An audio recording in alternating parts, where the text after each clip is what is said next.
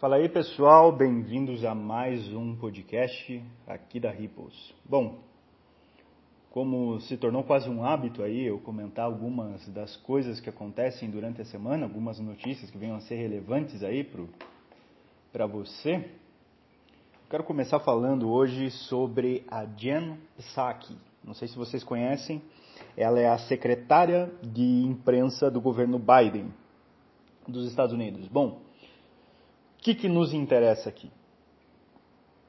A Jen Psaki acabou dizendo essa semana, se não me engano, na sexta-feira, entre aspas, ah, quer dizer, abre aspas, nunca fomos a favor de lockdown, fecha aspas. Se você já ouviu o nosso, como dizem lá, vovô Joe falando, você vê que ele é o inverso completo dessa frase da, da Jen Psaki. Até nos debates é, aí do, de 2020 com o Trump, o Biden se posicionava claramente a favor de um lockdown é, geral nos Estados Unidos e se posicionava até que ele, o governo deveria pressionar o, o, o banco, entre a Banco Central americano, né, que é o Federal Reserve, o Fed, para que imprimisse mais dinheiro e subsidiasse esse tipo de, de lockdown, subsidiasse os empresários para que eles não sofressem os danos econômicos aí de um lockdown. Nem preciso dizer que isso é uma ideia fantasiosa que gera necessariamente desvalorização da moeda, inflação. Né? Quando é, o governo perde o seu crédito, né, é o que eu sempre falo aqui, o dinheiro tem um valor é, que a sociedade deposita nele. A partir do momento que a sociedade perde a, a confiança na instituição que lastreia esse valor, que é a responsável por credibilizar o dinheiro com esse valor, obviamente você vai ter fenômenos como inflação, né? ou desvalorização cambial unicamente. Né? É o caso da Venezuela, por exemplo. Né? Então, assim, o, o, o, governo Biden nunca foi contra o lockdown, sempre defendeu o lockdown. Mas o que interessa é o seguinte, está pegando mal defender lockdown, porque agora parece que depois daquela histeria que aconteceu por causa dessa merda, desse vírus aí, as pessoas agora eu acho que elas estão voltando a raciocinar, tá entendendo? Deu aquela histeria, as pessoas perderam todos os neurônios, ficaram só com um e com dois, com o neurônio do sim e do não. E agora o, o cérebro está conseguindo ganhar um pouquinho de estrutura, está conseguindo produzir mais terminações nervosas, e a pessoa começa a ver que lockdown é loucura. Que você trancar a economia por causa de qualquer doença que seja, por mais mortal que seja, vai ter danos muito piores. Né? Assim, eu vou contar uma história para você. Eu acreditei nesta merda por dois segundos. E eu me senti um completo imbecil por causa disso. Eu lembro que eu estava no meu apartamento em Curitiba e eu tinha pedido um lanche, alguma coisa assim, e já estava naquele negócio, ah, vamos fechar tudo, Covid, não sei o que, chegou no Brasil, sei lá. E aí eu, eu tava meio cético com isso, sabe? Eu falei, porra, vamos fechar tudo esse caralho, né? Vamos fechar tudo, porra, que merda. É. Eu, porra, que, que bosta. Eu tava puto com isso.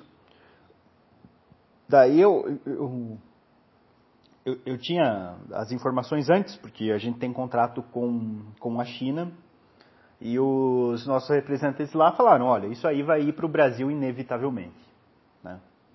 Não tem como você, é, vamos dizer assim, parar o vírus aqui, é impossível isso. Né? Até porque é muito mais interessante economicamente para a China que o vírus vá para aí. Né?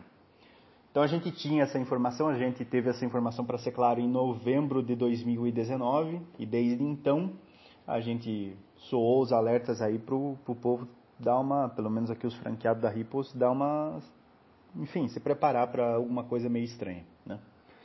O que disparou para mim assim o alerta foi aquela portaria assinada pelo Moro e pelo Mandetta que permitia que o governo brasileiro fizesse esse tipo de coisa. Ali eu, eu soube que ia dar merda. Ali eu soube que ia dar merda. né, que iam fechar tudo de fato. Mas enfim, voltando à história, eu levei essa porra a sério por dois minutos. Eu pedi o, o lanche lá e eu lembro que eu tava descendo, eu, porra, tem Covid agora, né, caralho? Vou, tinha um álcool gel lá no meu apartamento e eu descia lá, não sei o que. Aí eu lembro que assim, veio o lanche num pacotinho e veio uma sacola por cima, né? Uma, aquela, aquela sacola assim de.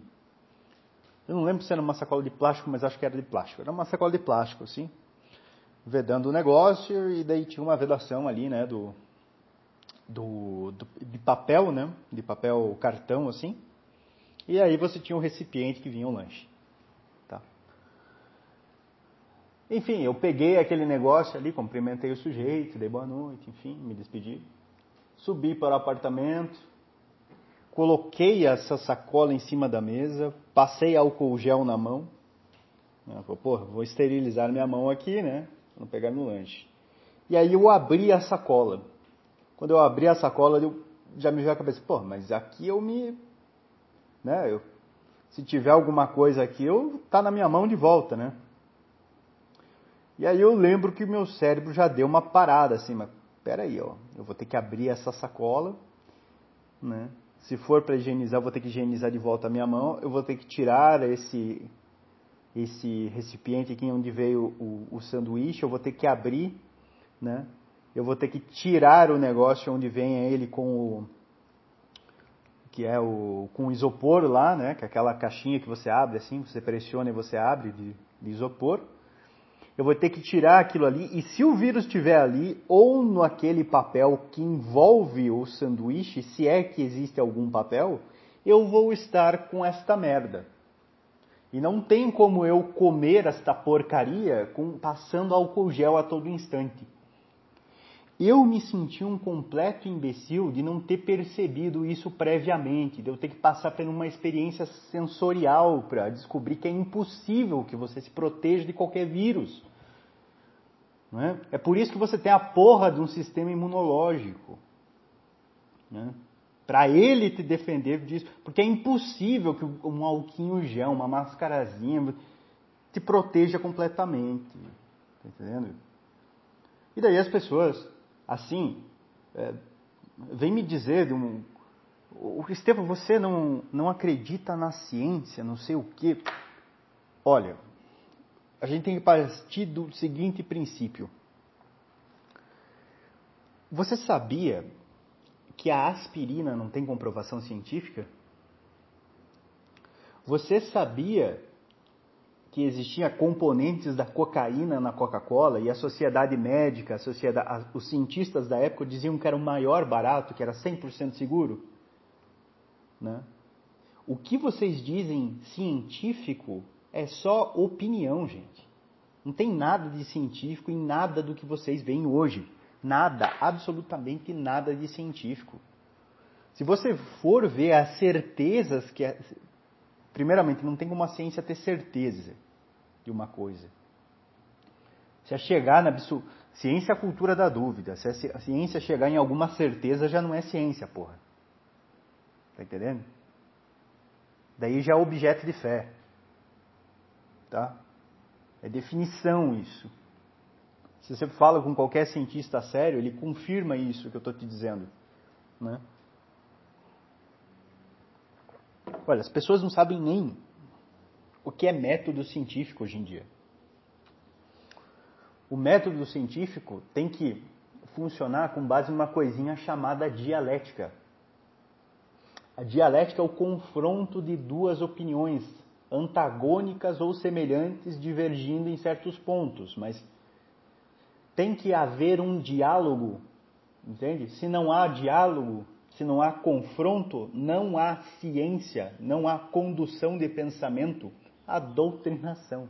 Se só tem um tipo de pensamento vigente, não existe ciência. E por definição não existiu método científico, porra.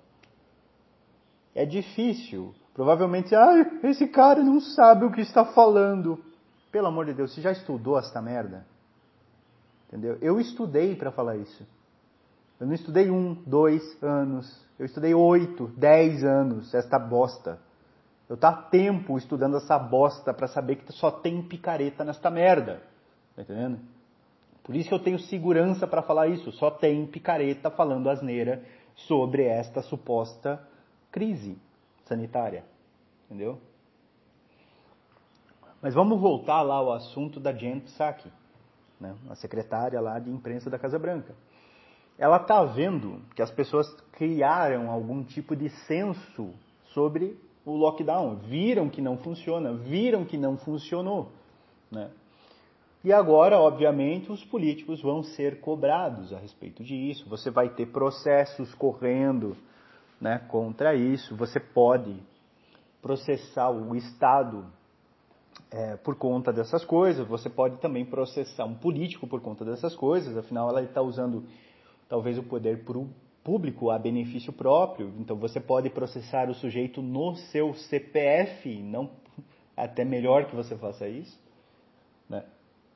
Mas você vê aqui que eles estão a cada dia mais tentando se afastar dessa noção, ó, fomos nós que fizemos o lockdown. Por quê? Porque tá feio defender. Tá entendendo? Eu acho que só o retardado do Atila Tamarindo ainda defende esta porcaria. Não é possível isso. Entendeu? E outra coisa que me assusta, a sociedade brasileira é muito medrosa. Eu nunca vi sociedade assim para ter tanto medo de ter um problema de saúde, gente. Puta que pariu, caralho. Entendeu? E isso é uma coisa surpreendente, porque as pessoas morrem de medo de ficar doente. Eu nunca vi isso. Entendeu? Eu só parei de ficar doente quando perdi o medo dessa merda. Né?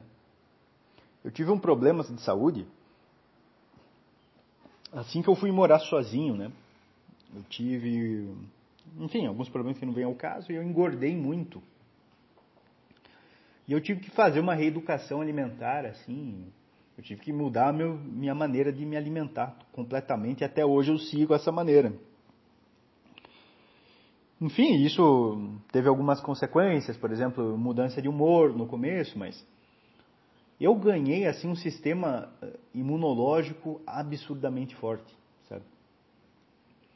E olha, eu, eu comecei a ter disposição. Minha vida mudou muito, hein?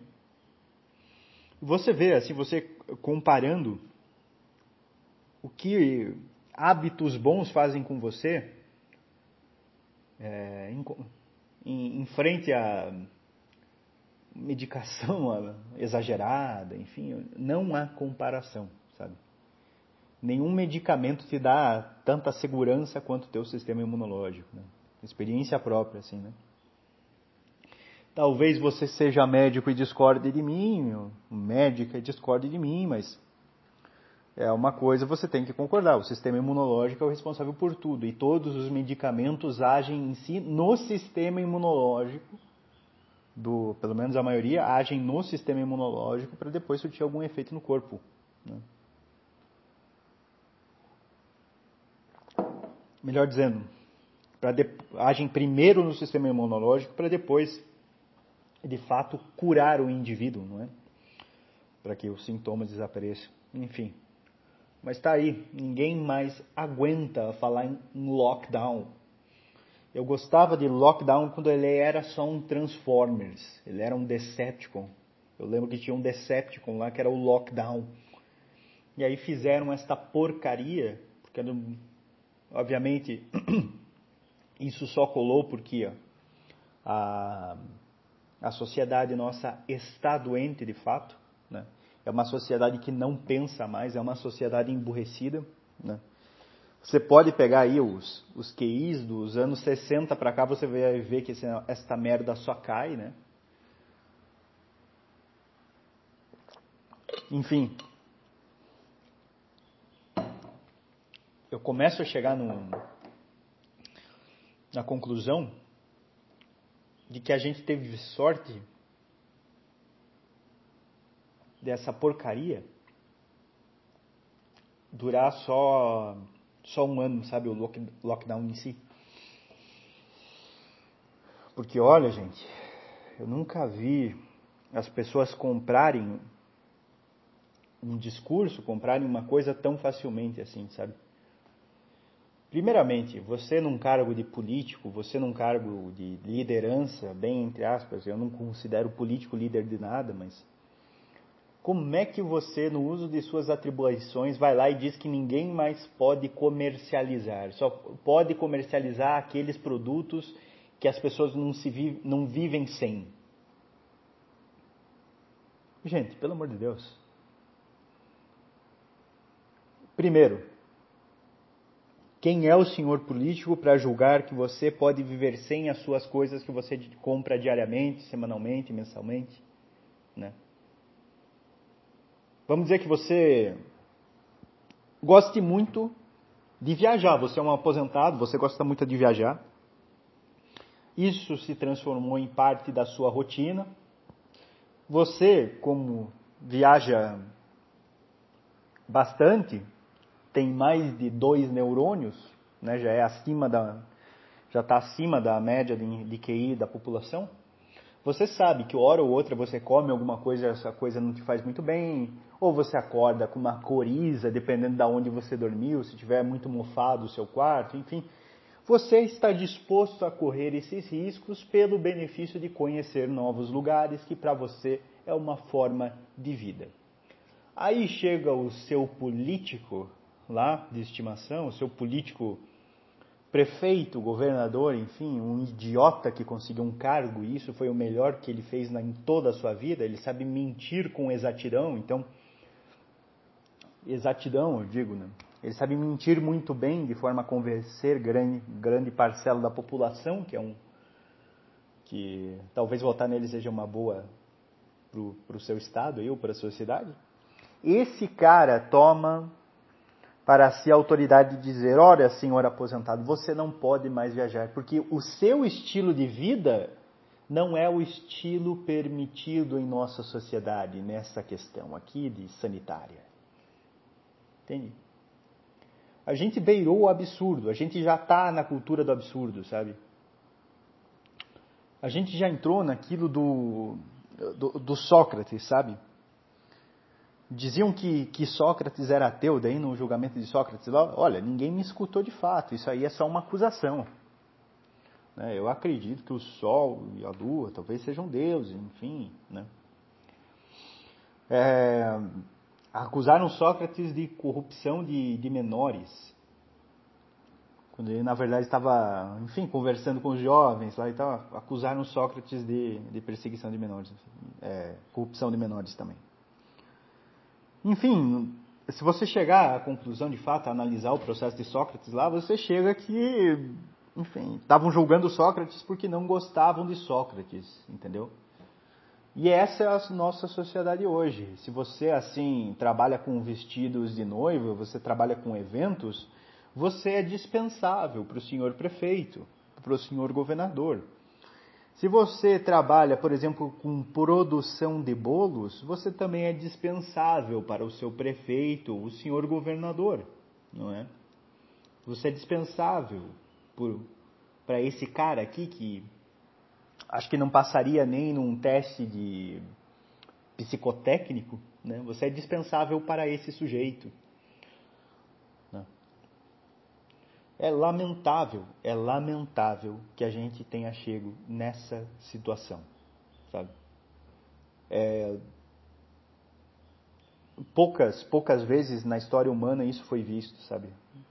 Nesse ano de 2020 e 2022 a gente viu excessos desse tipo de pessoa que assim deixariam Lenin, Hitler, Stalin, Mao Tse Tung de boca aberta, assim, sabe? Os maiores ditadores do mundo batem palmas para um prefeitinho de cidade de merda, de interior aí. É isso aí que a gente está vivendo, entendeu?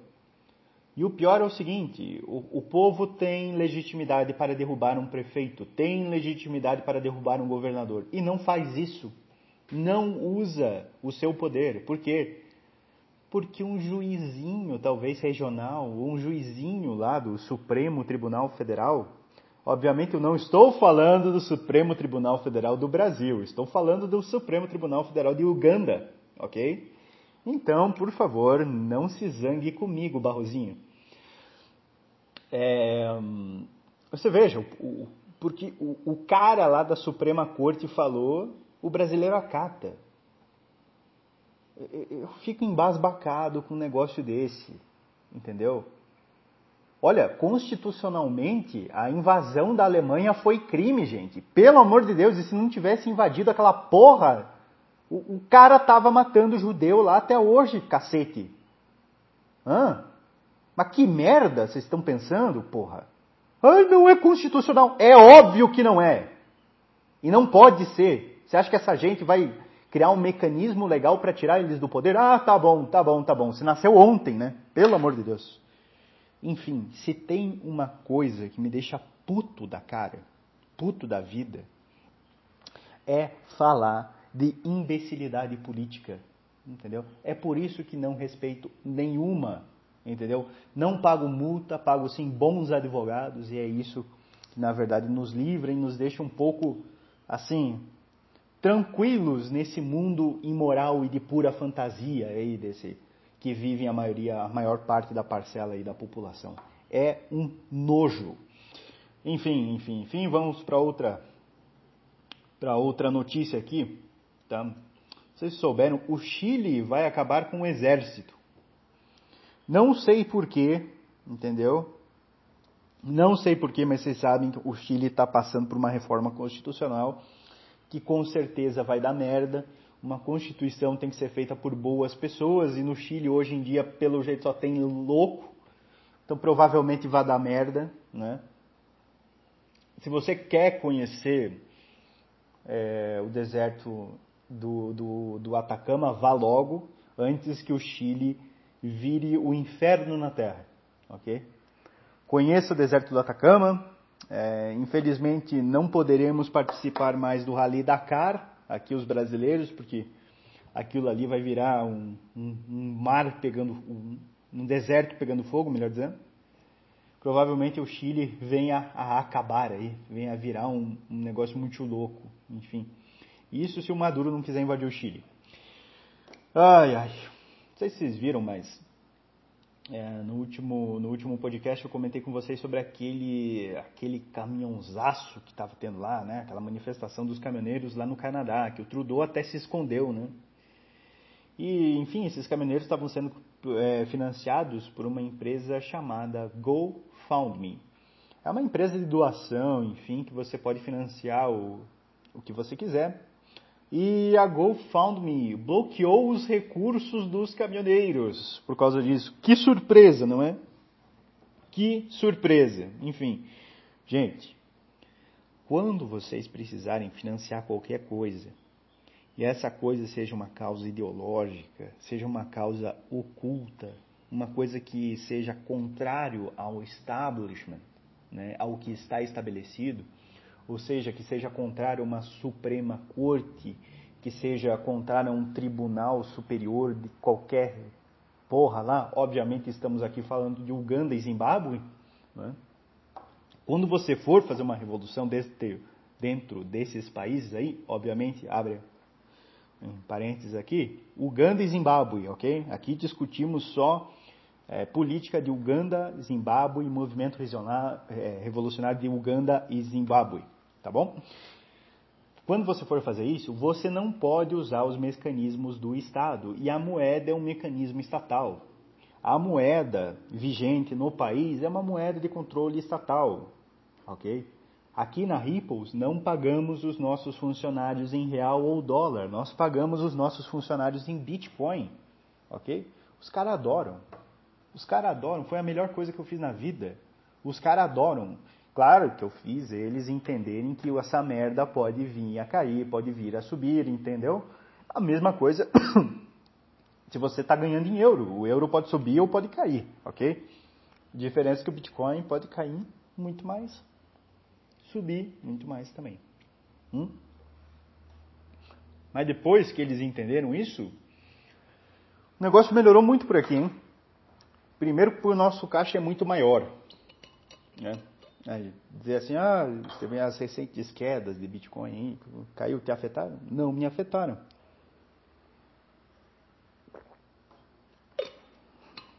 pois primeira coisa que você tem que fazer quando você tem algum laço nisso, em uma moeda estrangeira, é se prevenir dessas oscilações, né? Então, modéstia à parte, a gente sabe fazer isso muito bem, graças a Deus, nada de mal aconteceu conosco. Mas, enfim, qualquer coisa que vocês queiram fazer de fato e seja contra o Estado, não usem ferramentas do Estado para ir contra ele, entendeu? A não ser que vocês queiram fazer uma revolução assim silenciosa, invadindo os mecanismos. Vamos, vamos supor o seguinte: vocês querem mudar uma lei, daí vocês vão lá e implantam, colocam lá determinados deputados lá no, no Congresso desse país, botam também juízes, né? de primeira, segunda, terceira instância até a última instância para defender o seu lado. Aí sim você tem uma estrutura do poder, né?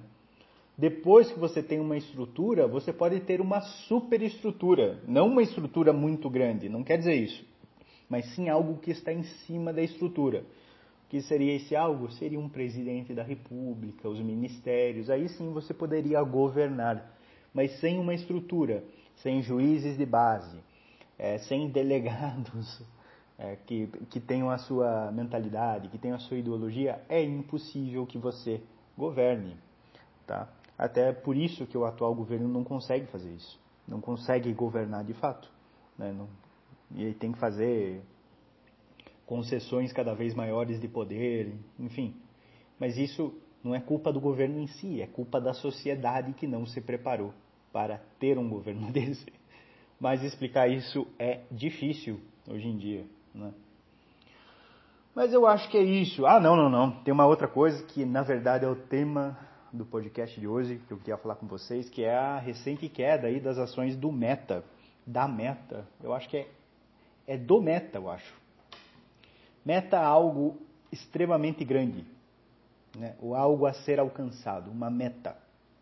Né? Desculpa, algo extremamente grande é, é ARC, ARC, ARC. Mas meta é algo que se deseja alcançar, não é? Em hebraico quer dizer morte, mas enfim. É, estamos falando de outro tipo de meta aqui, espero. Ou não. Vamos discutir isso aqui. Tá?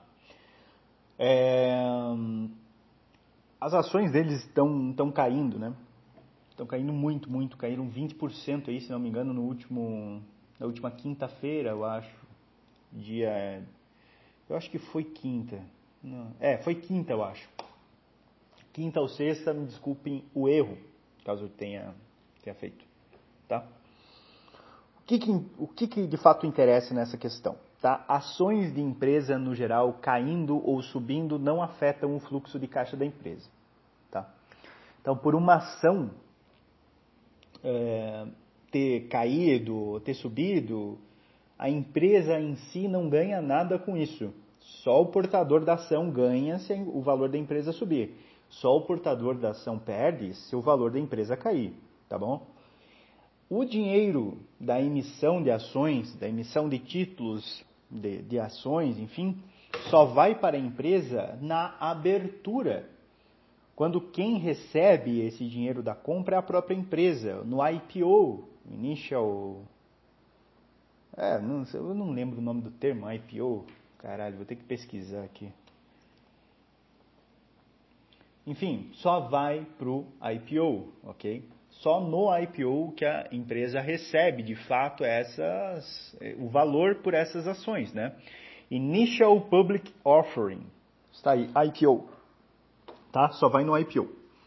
Depois o valor da ação, o preço da ação, quem regula é quem comprou a ação. Entendeu? Se eu comprei uma ação do Facebook lá em, sei lá, 2008, por 10 dólares, e eu quiser vender ela hoje por 10 mil dólares, eu posso pedir esse valor por ela. Se eu vou vender, também não quer dizer que eu vou vender. Né? Mas enfim, e também o valor de uma ação geralmente é o comumente praticado no mercado, não reflete de fato que essa ação vai ser vendida ou que o valor da empresa seja de fato esse. Quer dizer que as transações recentes daquela envolvendo o título daquela empresa foram praticados por aquele equivalente monetário, tá? Então também não reflete o valor em si da empresa, tá? Até existem mecanismos para você corrigir isso, para você tentar entender um pouco de quanto o valor de uma empresa, é, qual o valor pertinente de uma ação de uma empresa. Autores aí, por exemplo, que eu gosto muito, o Damodaran, Aswalt Damodaran, né? É um cara aí que eu acho que tem coisas pertinentes a se falar por, com ações de varejo, com ações de, por exemplo, Uber, desses, dessas empresas que não têm fluxo de caixa positivo, estamos sempre em prejuízo ou lucro zero. Né? O Damodaran ele ensina como você praticar esse, esse valuation, né? esse, como fazer essa conta de fato. E assim, quem tinha que ver aulas do Damodaran é o Nassim Taleb, que aplicou a fórmula da perpetuidade na merda do Bitcoin, sendo o Bitcoin não é um ativo, o Bitcoin é uma moeda, caralho. Então, assim, o, o Nassim Taleb emburreceu, não sei porquê, é, não sei o que ele fez, se ele fez uma lobotomia, não, sei se ele está sendo pago para falar isso, eu sei que ele emburreceu o velho Tagagá, sei lá o que deu, tá entendendo? Não confiem nesse cara, esse cara só está falando groselha já há muito tempo. Ele escreveu uns livros legais, mas só está falando merda já há muito tempo, tá? Mas enfim, não é o que. Por que eu estou falando tudo isso? O preço da ação não interessa.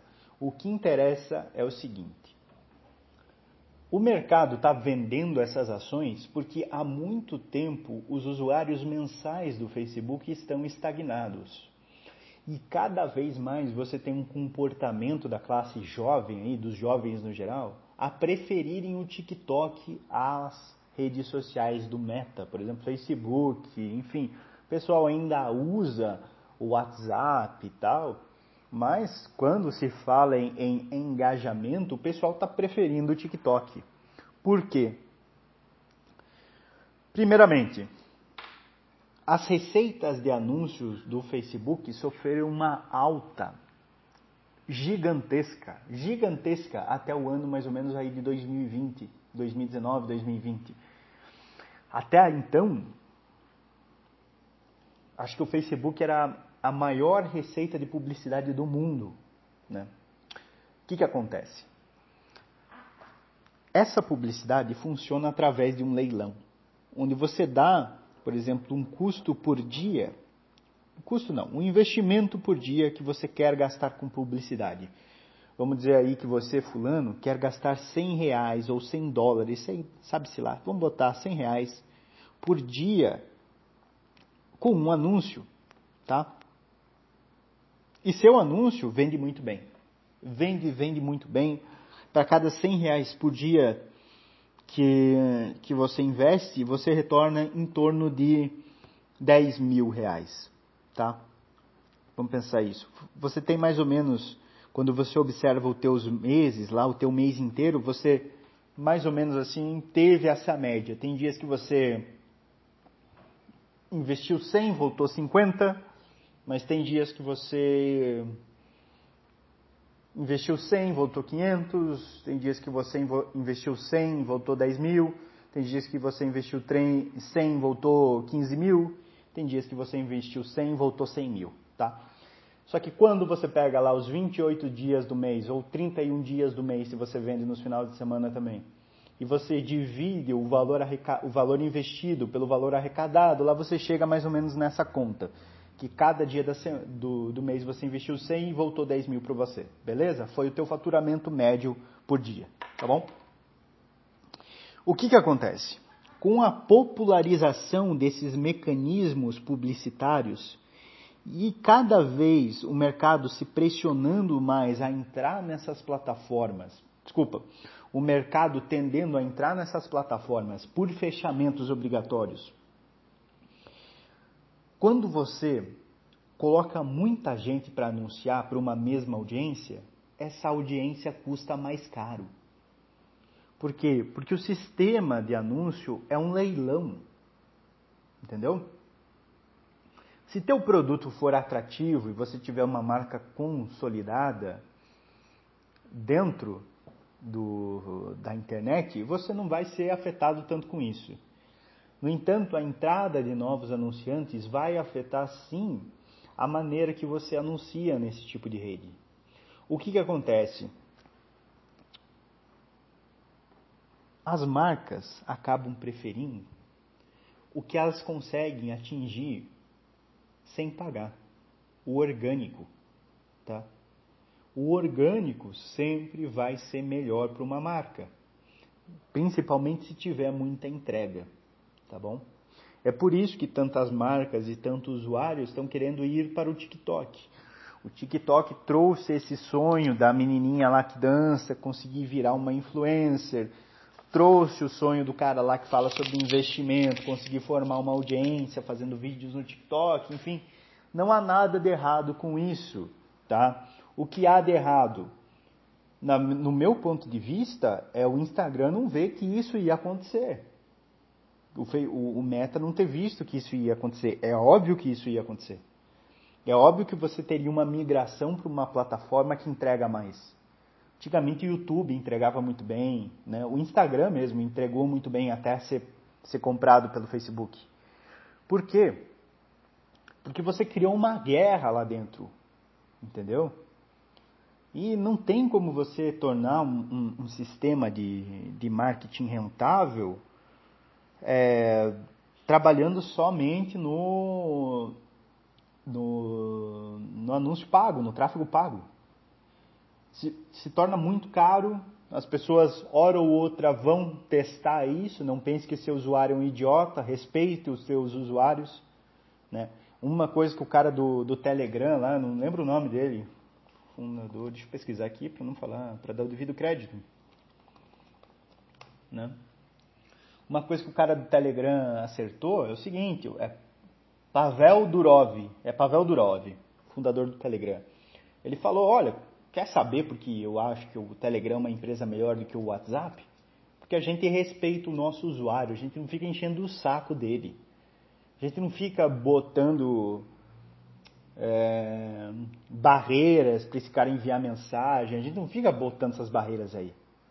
Ah, Estevão, mas o Telegram vai ser censurado em um monte de países. É, tem países que vão escolher censurar a liberdade mesmo. Porque tem países que não têm liberdade nenhuma. É o caso do Brasil. O brasileiro não tem liberdade, o brasileiro não sabe o que é liberdade já há muito tempo.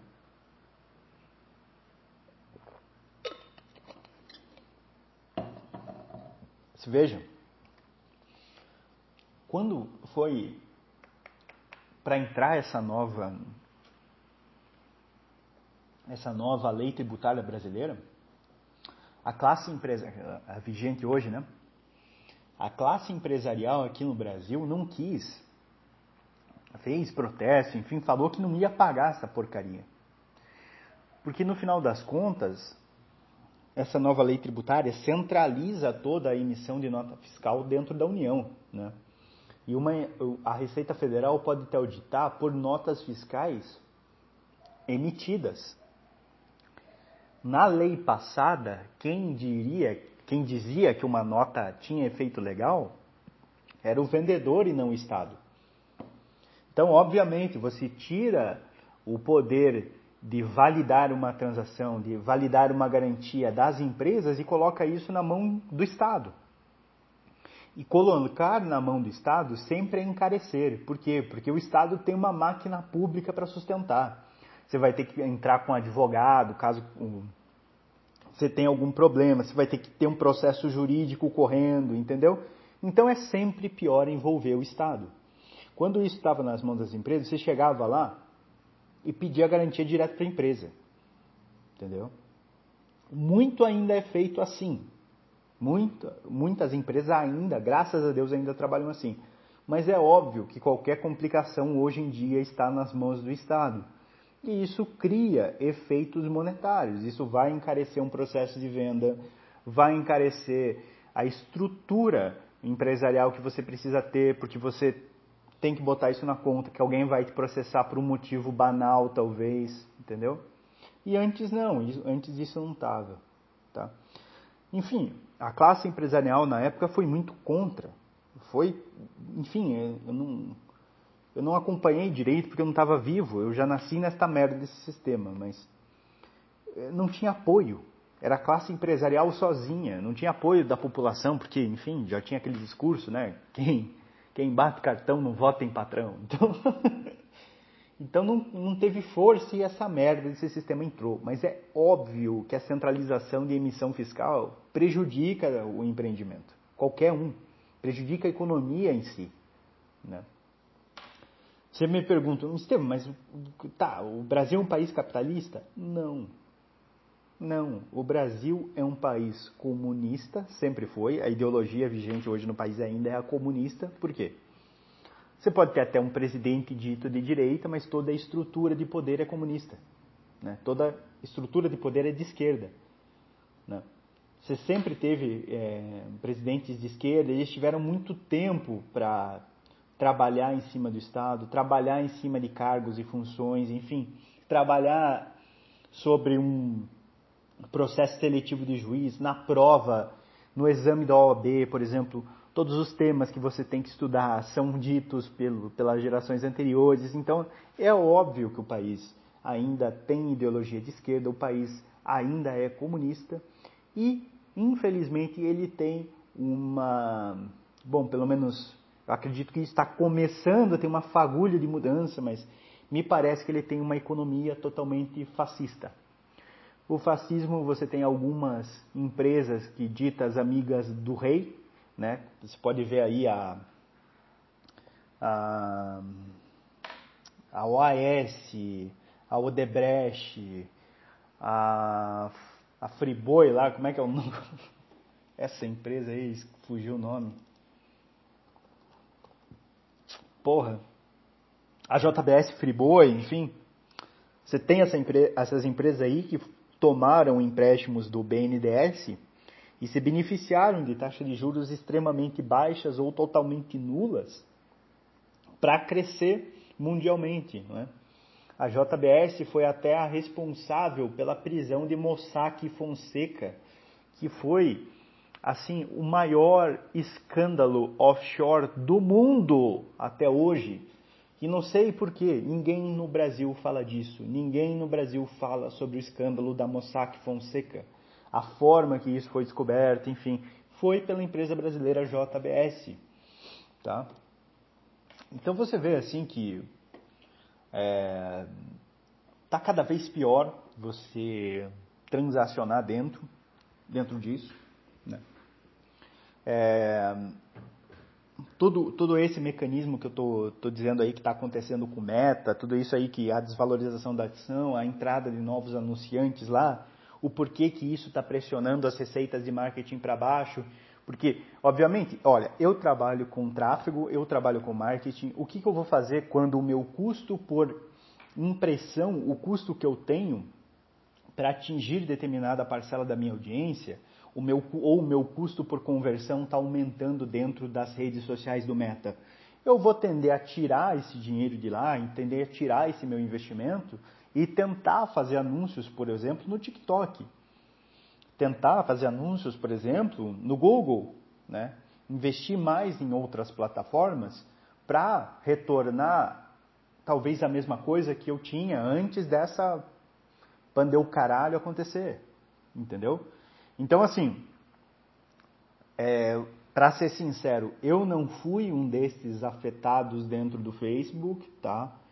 É, o meu custo por conversão não subiu, não, eu não tive esses efeitos, mas eu fui prejudicado é, no engajamento. Eu vejo que as publicações, a maneira que eu trabalhava antes, não está dando certo mais é, o engajamento está muito baixo, a entrega orgânica foi muito prejudicada. Então, assim, você. Eu não sei até que ponto o novo CEO do Instagram alterou o mecanismo de disparo, o mecanismo de engajamento, mas assim, ficou muito ruim você construir alguma coisa dentro do Instagram. É muito mais fácil você construir alguma coisa dentro do TikTok, por exemplo. E é por isso que isso está acontecendo. É por isso que a receita do Facebook anda baixando, a receita do Instagram anda baixando, né? É... E você tem também é... uma pressão muito forte Você viu que o, CEO lá, o Zuckerberg, falou que o, o Facebook vai construir aquela porra daquele metaverso. Né? E olha, isso daí divide a opinião, assim, divide a opinião de todas as pessoas que entendem um pouquinho de realidade virtual e tal, né? Eu acho que isso daí pode vir sim a quebrar o Facebook.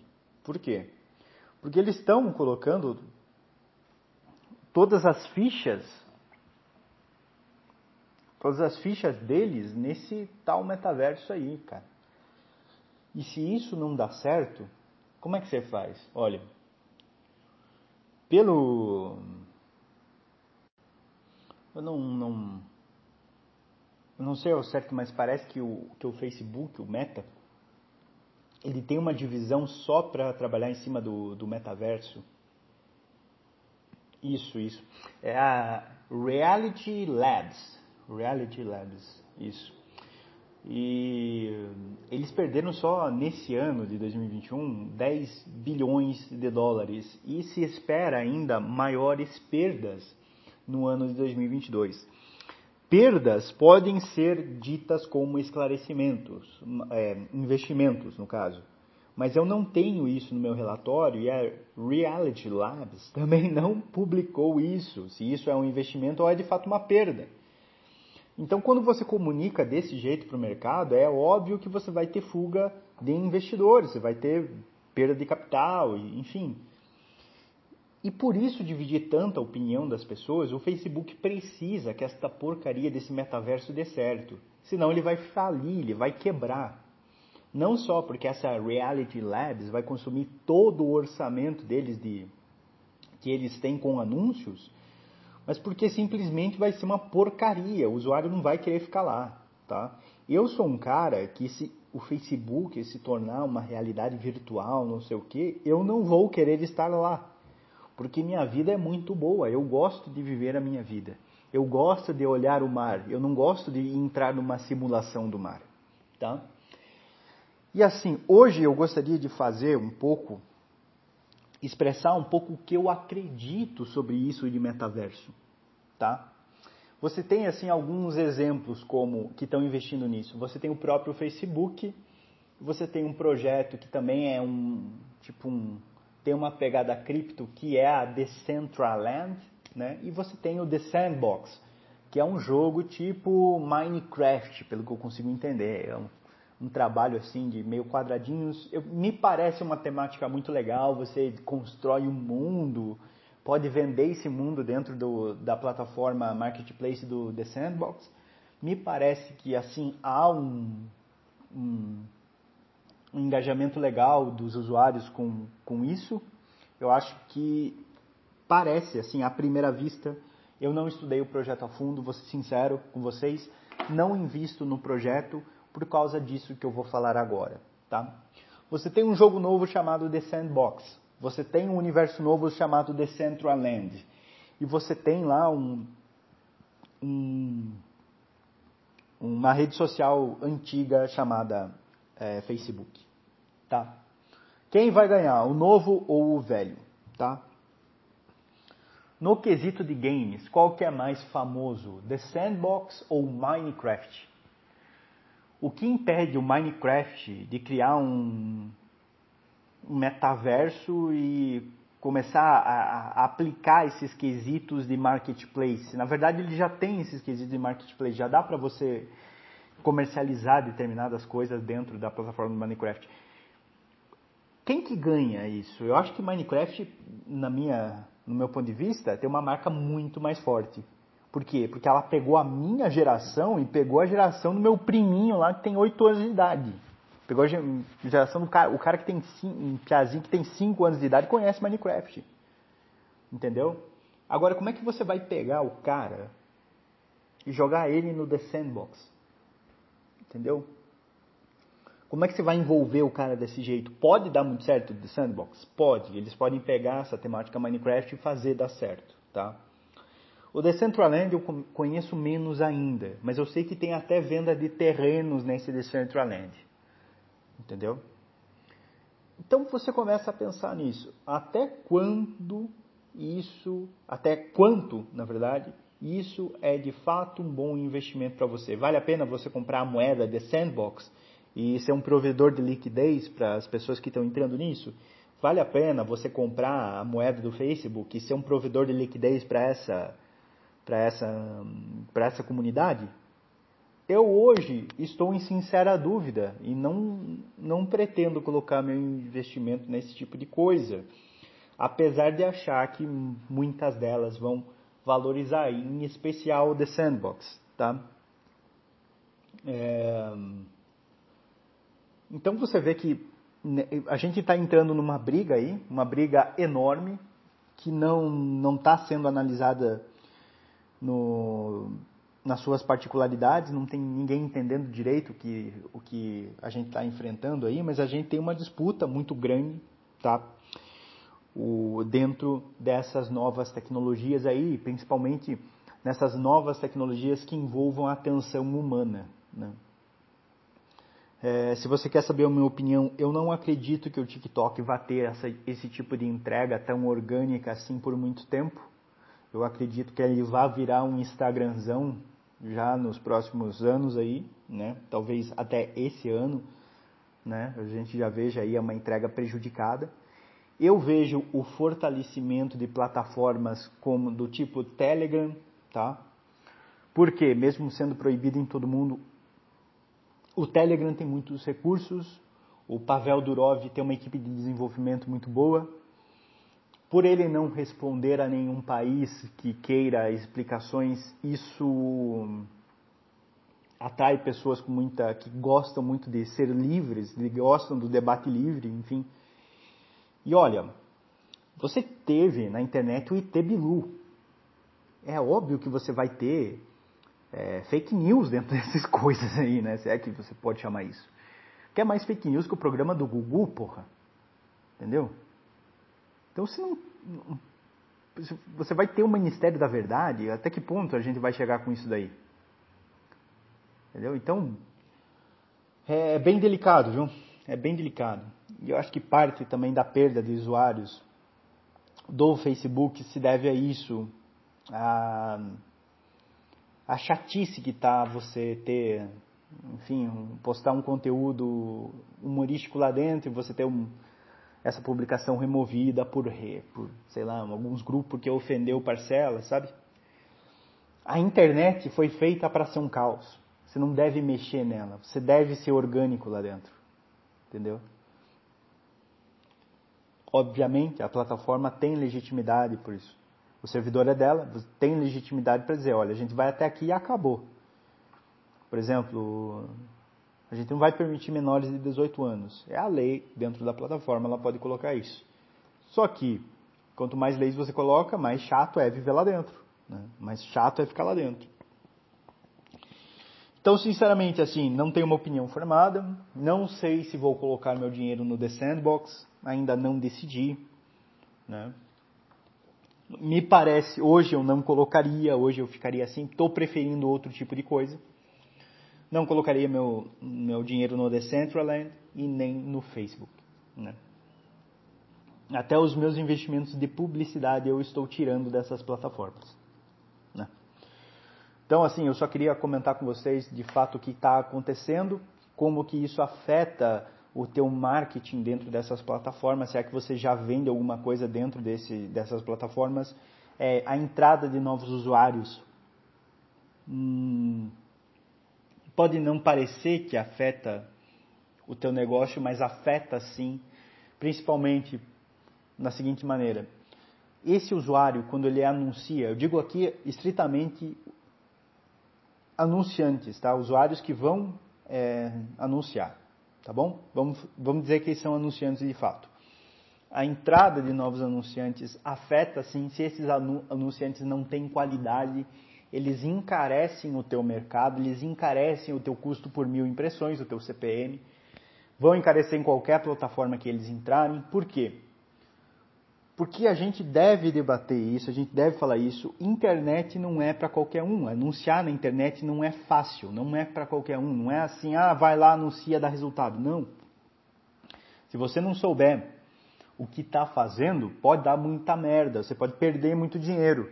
E você perdendo dinheiro, você pode fazer o outro, o seu amiguinho, o fulaninho que mora no seu lugar e sabe o que está fazendo, perder dinheiro, um pouquinho de dinheiro também. Você pode prejudicar, ele também por não saber o que está fazendo. Porque você pode estar tá encarecendo o custo de aquisição de cliente que ele tem e fazendo ele não ter lucro nas vendas pela internet. Tá bom?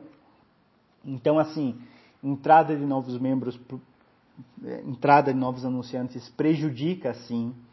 É, não dá para dizer que todo mundo pode anunciar. Todo mundo pode anunciar, sim, o próprio negócio, mas anunciar o, o negócio do outro, como está sendo vendido. Você precisa ser bom no que você faz. Você precisa ter experiência em análise de dados. Você precisa entender isso que eu estou te dizendo sobre nicho, sobre custo de, por mil impressões, enfim. E não é uma coisa que você pega é, só olhando um gerenciador de anúncios, você tem que pegar de fato, investir o teu dinheiro, ver a rentabilidade disso, tá? Tem bons cursos que ensinam isso hoje, mas isso tem que ser levado a sério e não do jeito que está sendo levado, de que todo mundo pode anunciar. Não, não é todo mundo, tá? Ah, todo negócio pode estar na internet. Não é todo negócio. Tá? Você pode ter uma presença online, mas isso não quer dizer que você ganhe dinheiro online, tá bom? Então, isso tem que ser levado mais a sério. A gente não pode só pegar esse dogma de todo mundo pode estar online e esquecer que precisa se fazer um trabalho em cima de uma marca, em cima de um, de um negócio para que ele converta online, tá? E isso, na verdade, é o que mais importa. Não adianta você ir para a internet com uma margem de 10% achando que vai conseguir manter o seu negócio saudável. Você não vai conseguir. Né? Por quê? Porque você tem um custo para converter um cliente e isso pode afetar muito o teu caixa. Tá? Só isso que eu queria falar hoje. Não é um negócio muito a fundo Queria só comentar mesmo algumas notícias, essas questão em específico do metaverso aqui, do Meta, Facebook, né? Como ele afeta, como ele vai continuar afetando o seu negócio. E assim, o que eu falei do TikTok. Estou colocando meu dinheiro no TikTok, mas é, eu acredito que isso não vai se manter, viu? Estou colocando investindo em ações? Não, eu estou colocando em publicidade, tá? Mas eu acredito que isso não vai ter, se manter essa taxa de conversão barata, enfim, esse, esse engajamento maravilhoso que as pessoas estão dizendo, eu acredito que não vai, não vai perdurar por tanto tempo assim, não. Hum? Enfim, não sei se o metaverso vai dar certo. À primeira vista parece que não vai dar, porque parece que o povo não está gostando tanto disso, né? Me parece que é muito mais fácil que uma empresa tipo um projeto tipo o The Sandbox venha a dar certo do que um projeto tipo a Decentraland, tá? E quando a gente fala do projeto em específico do The Sandbox, o que vai fazer o The Sandbox dar certo é, frente a um Minecraft se ele fizer a mesma coisa? O que vai fazer o The Sandbox dar certo se o Battlefield fazer a mesma coisa? Aí a gente já está falando de tipos de consumidor diferente, né? Um consumidor de FPS, né? Um tiro em primeira pessoa de um cara que gosta de um jogo tipo Minecraft. Mas se todos os jogos que a gente conhece hoje se movimentar nessa direção que o The Sandbox está tá indo, o que, que vai acontecer? A gente tem um caso para estudar, que é o caso do Netflix, né? O Netflix fez aquele serviço de streaming lá nos anos 2010, 2008. Eu não lembro quando, quando saiu o Netflix. Mas enfim, era muito ruim, era, era horrível. Né? E os grandes canais nem ligavam para a porra do Minecraft. Mas quando chegou ali em 2013 ou 2014, o Minecraft já tinha. O Netflix já tinha alguma coisa de relevante no meio. É, lucrativo, empresarial, tá? No meio empresarial. E você começou a ver serviços tipo Amazon Prime, Prime Video, enfim, HBO Plus, tudo migrando para isso. Até recentes aí, como a Disney Plus, enfim, você teve uma migração para esse mercado depois que eles viram que o modelo poderia ser lucrativo. E agora, o que está acontecendo? A Netflix está tendo uma deficiência no seu fluxo de caixa e não está conseguindo se manter bem nas pernas. De volta, está precisando tomar empréstimo. Né?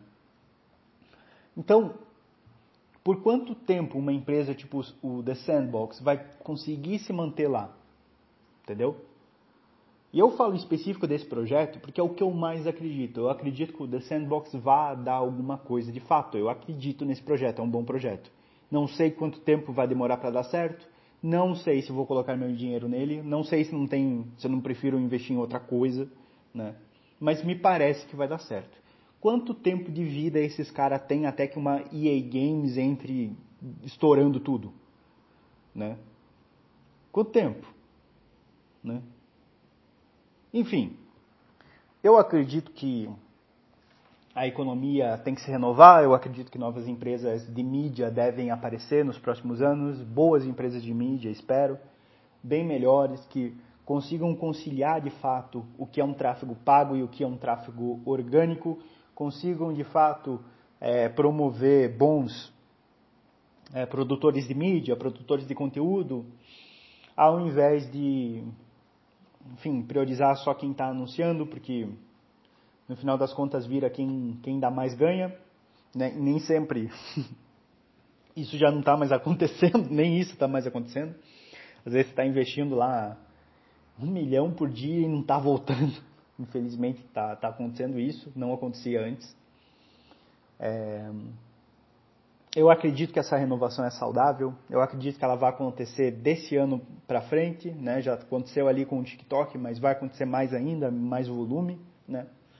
Em especial, espero que projetos relacionados ao The Sandbox apareçam, quero entender como é que isso vai funcionar, quero utilizar isso de modelo mais para frente até para os meus negócios. Mas assim, a única coisa que eu vejo que dá para medir frente a isso é uma coisa tipo Netflix, que aconteceu aí no nosso nosso passado recente. E eu acredito que dá uma boa base aí. Posso estar errado, posso chegar daqui dois, três anos para vocês e falar uma coisa diferente, mas hoje eu acho que é isso. Então vamos lá. Até a próxima semana e fiquem com Deus. Um abraço.